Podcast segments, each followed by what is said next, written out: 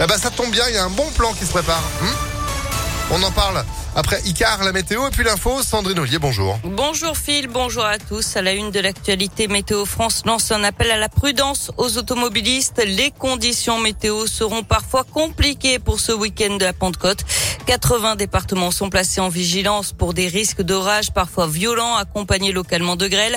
Vigilance jaune pour 70 départements dont ceux d'Auvergne-Rhône-Alpes et 10 sont en orange dans le sud-ouest du pays.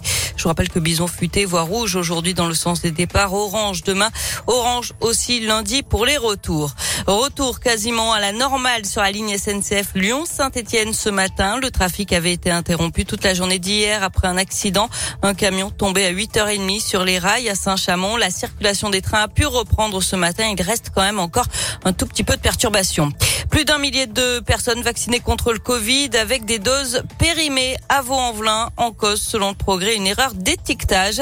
Ça s'est passé fin février et ça concernerait des vaccins Moderna et Pfizer, des doses dont la limite, la date limite était dépassée de quelques jours. Les personnes concernées ont été rappelées et ont dû recevoir une nouvelle injection.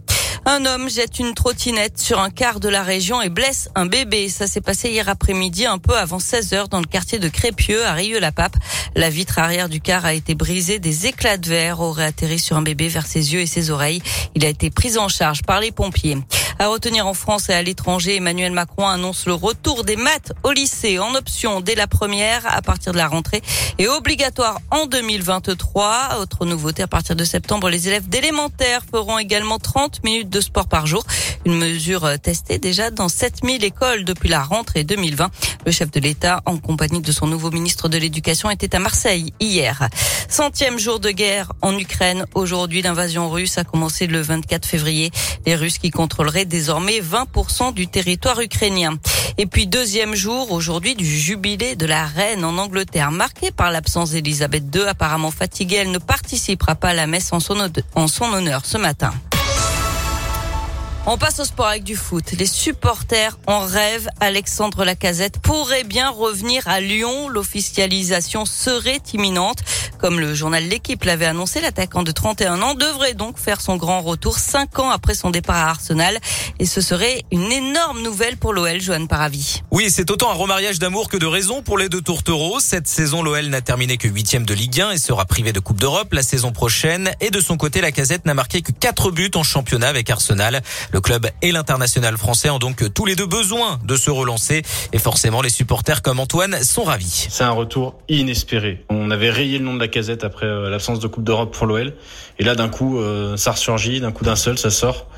Euh, on espère qu'il saura encadrer les jeunes comme il l'a fait à Arsenal. Donc, qui va savoir retransmettre cette volonté de combattre sur le terrain, cette volonté de tout donner pour Lyon et pour ses couleurs. La Casette, c'était ça, et on espère que ça le sera de nouveau avec le reste de l'équipe. Vendu 53 millions d'euros au club anglais en 2017, Alexandre Lacazette reviendra sans indemnité de transfert puisqu'il est en fin de contrat avec les Gunners. Merci Johan. On rappelle quand même qu'Alexandre Lacazette n'a pas encore signé officiellement. Toujours en foot, l'équipe de France affronte le Danemark ce soir pour la première journée de la Ligue des Nations. Ça se joue au Stade de France à 20h45 et puis du basket aussi. Deuxième manche des demi-finales des playoffs ce soir à l'Astrobal.